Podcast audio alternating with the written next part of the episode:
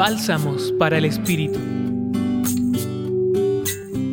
El Evangelio de hoy, aunque breve, es bien contundente. Este texto nos enseña la manera en cómo recibir y transmitir la enseñanza de Jesús.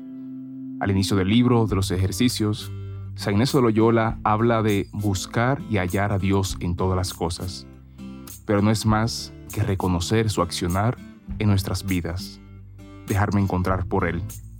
Este encuentro es un regalo, pero esto significa a su vez que la experiencia de encuentro con el Señor se debe compartir con otros. Debemos transmitir su amor, pues también somos discípulos suyos.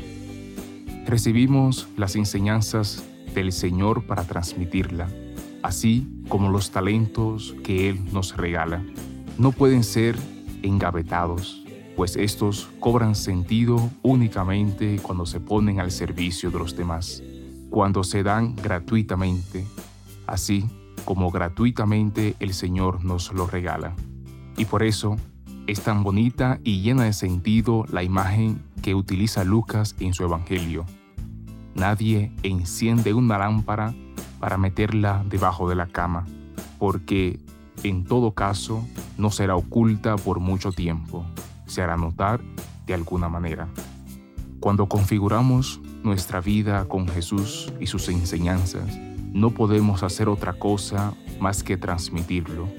Se nos nota, así como reza la canción del profeta, ¿cómo escapar de ti? ¿Cómo no hablar de ti si tu voz me quema dentro? Pregúntate un instante. ¿Y yo?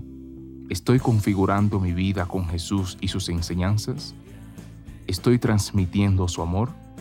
Te acompañó José Manuel Viloria, jesuita y colaborador en el Centro Pastoral San Francisco Javier de la Pontificia Universidad Javeriana.